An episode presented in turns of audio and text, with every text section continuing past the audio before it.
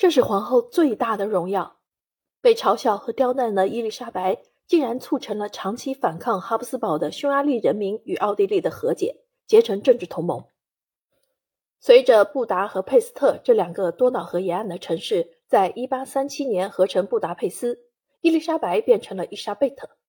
她是匈牙利的辩护人、朋友以及忠实的拥护者，在奥匈帝国二元制政权的诞生中扮演了重要角色。为了使谈判顺利进行，弗朗茨·约瑟夫的妻子使出了王牌，皇后会讲异常难学的匈牙利语，这给热情奔放的谈判者留下真诚的印象。她可以不通过翻译，自由地表达自己的想法，并毫无困难地理解他人的意见。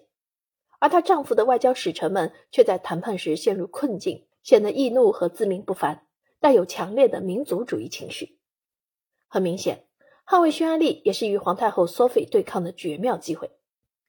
C C 还使冲突加剧，因为她为自己选了新的女伴读伊达·弗朗西，匈牙利人，她将成为皇后的密友。还有新的晋升女侍从官阿尔玛·斯塔雷伯爵夫人。皇后令人吃惊的身着匈牙利民族服饰、彩色的夹袄和代表高贵地位的绣有金线的头饰。她在匈牙利长居，一年里有二百六十五天都在匈牙利，这令奥地利各界议论纷纷。他不管这些流言蜚语，说服弗朗茨·约瑟夫接受和解。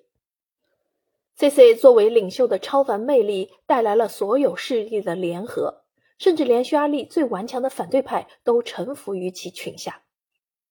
一八六七年六月八日，他身穿由英国设计师、巴黎高级时装设计先驱沃斯为他量身定制的银质锦缎礼裙，出现在圣马蒂亚斯教堂的王冠加冕礼上，站在自己的丈夫国王弗朗茨·约瑟夫身边。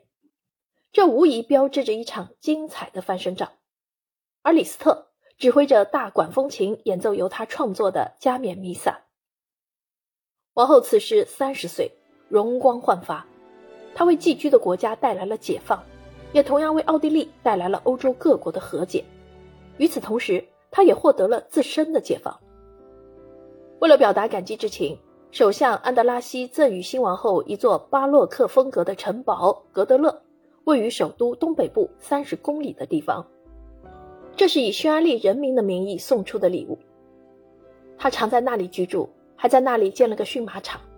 他时常骑马，喜欢人们在花园中为他表演的查尔达什舞。而王室在这里迎来了 C.C 的最后一个女儿玛丽瓦莱丽，她在布达山岗上的玛利亚特雷西亚宫殿出生。皇帝则身着骑兵服装追赶猎物。逐渐投身匈牙利式生活，这是 C.C 的又一次胜利，因为就连维也纳的高级官员们都无法实现中欧强国联盟。这一联盟象征着奥地利的强国地位和融洽繁盛的景象。